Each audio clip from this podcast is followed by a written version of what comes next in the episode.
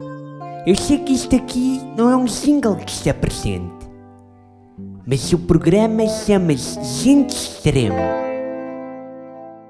Olá a todos e todas.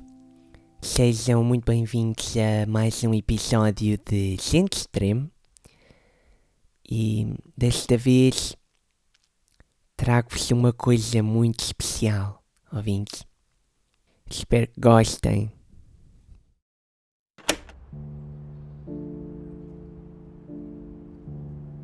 Eu uma vez tive um blind date com uma mulher que fazia tricô. Perguntei-lhe o nome dela e ela apalpou-me o rabo e disse que eu era fresco. Eu achei estranho, mas. Mas pronto, dei-lhe um ramo de flores. Ela também tinha um presente para mim, uma camisola de lã.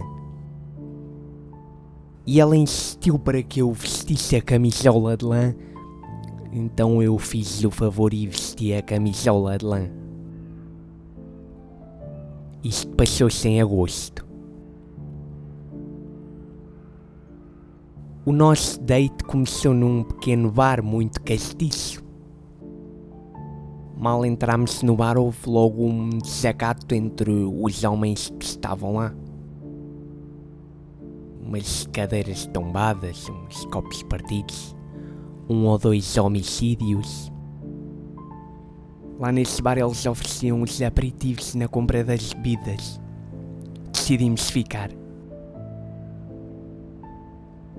Começou a fazer muito silêncio e, e eu, para quebrar o gelo, perguntei-lhe o que é que ela fazia nos tempos livres além do tricô. Ela disse-me que praticava canibalismo. Eu e ela demos-nos logo muito bem. Eu comi os aperitivos e ela lambeu-me os dedos.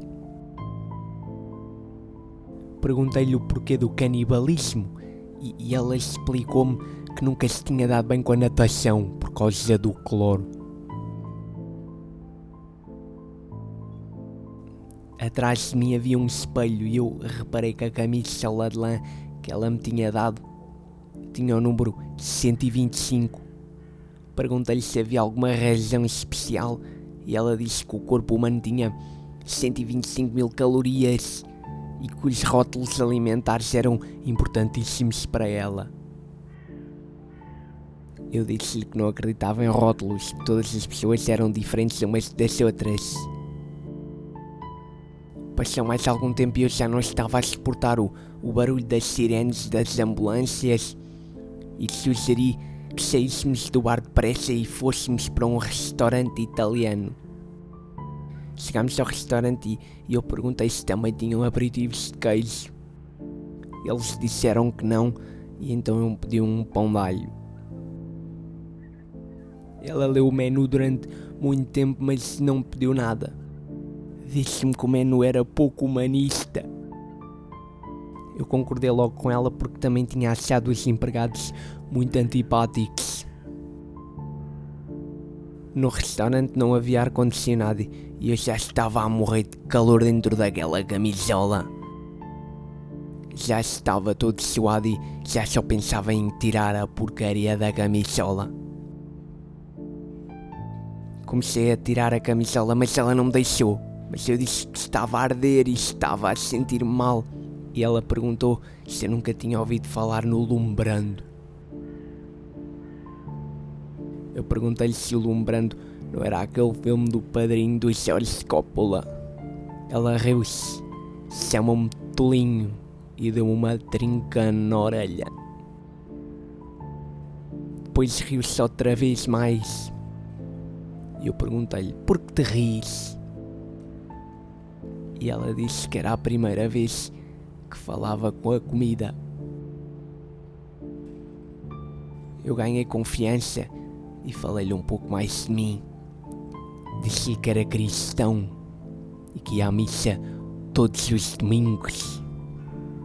Eu expliquei-lhe que ir à missa era uma coisa maravilhosa. Menos quando a hóstia se colava ao céu da boca e eu tinha de ir lá com o dedo tirar. Ela perguntou-me o que é que sabiam as hóstias e eu expliquei-lhe que as hóstias eram o corpo de Cristo. Ela perguntou-me qual é que era a sensação de comer Deus. E eu disse-lhe que não era bem comer Deus, era comungar Deus. Ela disse que assim já não queria ser cristã. Mas eu tentei convencê-la. Falei-lhe do amor de Jesus Cristo. Disse que éramos todos discípulos, que éramos o, o sal da terra. Ela discordou e disse que éramos a carne da terra e perguntou se por falar em sal se me podia pôr sal e azeite em cima da cabeça. Eu disse que era melhor não, porque já tinha caspa suficiente e oleosidade bastante. Fomos para a casa dela e ela tirou-me logo a camisola. E, e depois perguntou se me podia comer todo. Eu disse-lhe que se calhar estávamos a avançar depressa demais. Mas ela não quis saber. Empurrou-me para cima do sofá e lambeu-me de cima a baixo. Só que de repente parou. Eu perguntei o que é que se tinha passado, porque é que ela tinha parado de lamber-me de cima a baixo. E ela disse que eu tinha os pés gelados e que estava com medo de apanhar uma indigestão.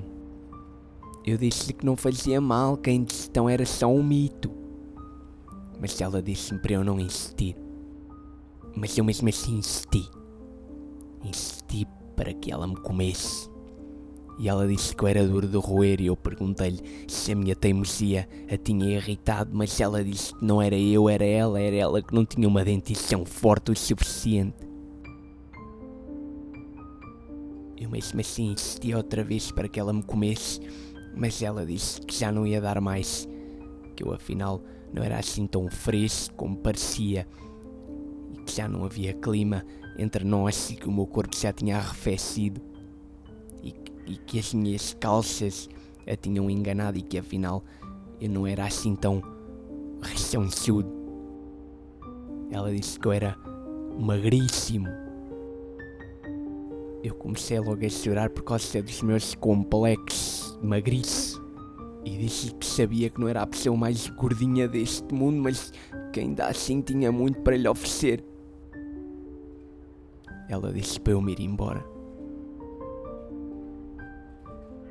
Eu ainda lhe perguntei se ela queria que eu ficasse para palito. Mas ela disse que usava fio dental. Obrigado, Lisboa. Até à próxima. Eu sei que isto aqui não é um single que se apresente, mas o programa chama-se Gente Extremo.